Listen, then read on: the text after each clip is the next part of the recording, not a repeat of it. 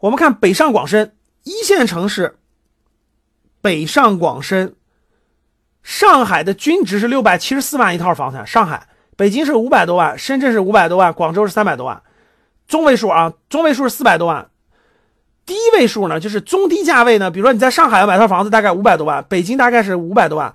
我在北京，我知道，如果你在郊区，你在北京郊区买房子，大概能是三百多万啊，有地铁的，地铁到市内大概三百多万，三四百万吧。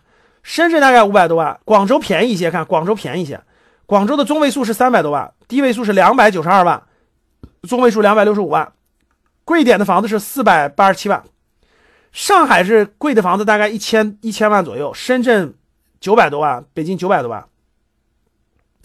二线城市，你看哪些是二线城市？包括新一线城市啊，看着，厦门、杭州、苏州。厦门的房子在两三年前就到四万块钱了，这三年几乎没涨。厦门的房子这三年几乎没涨，我说的没错吧？教室里有没有厦门的？厦门的房子这三年几乎没涨，啊，一一七年的时候，这个一七年末吧，就基本上就到就到那个四万多，后面就几乎没涨。啊，几乎没动啊，厦门几乎没动。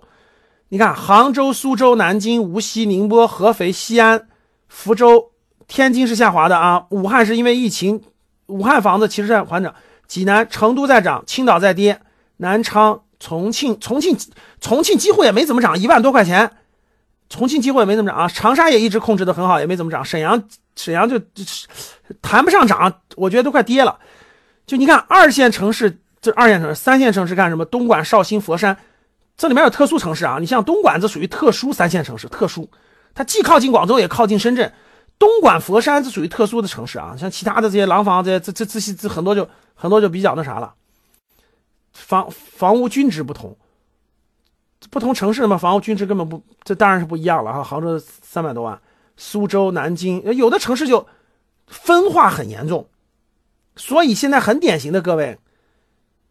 不同的有一个关键词，我告诉大家的是什么？我一会儿引出来的就是趋势，房产总体趋势向下，结构持续分化，就跟股票一样，就有有的还继续涨，有的就已经狂跌了，有的就已经狂跌了。这不同城市将会发生重大变化。一二线城市相对还是比较好的，对吧？一二线城市相对比较好的，最核心的就是中国的六大核心区吧，各位，六大城市群。这可能这是最有，这六大城市群是最有保障的，这个这个就是最有这个购买力和人人口流动这种情况的这种区域。粤港澳大湾区大家都知道，粤港澳大湾区是第一个，长长三角地区、京津冀地区、成渝地区、长江中游地区，这是全中国最有经济潜力的五个区域。如果你是生活在这五个区域的各位，那肯定是潜力无限。未来中国绝对不是小城市更有发展潜力，而是这五个圈儿城市圈儿最有发展潜力。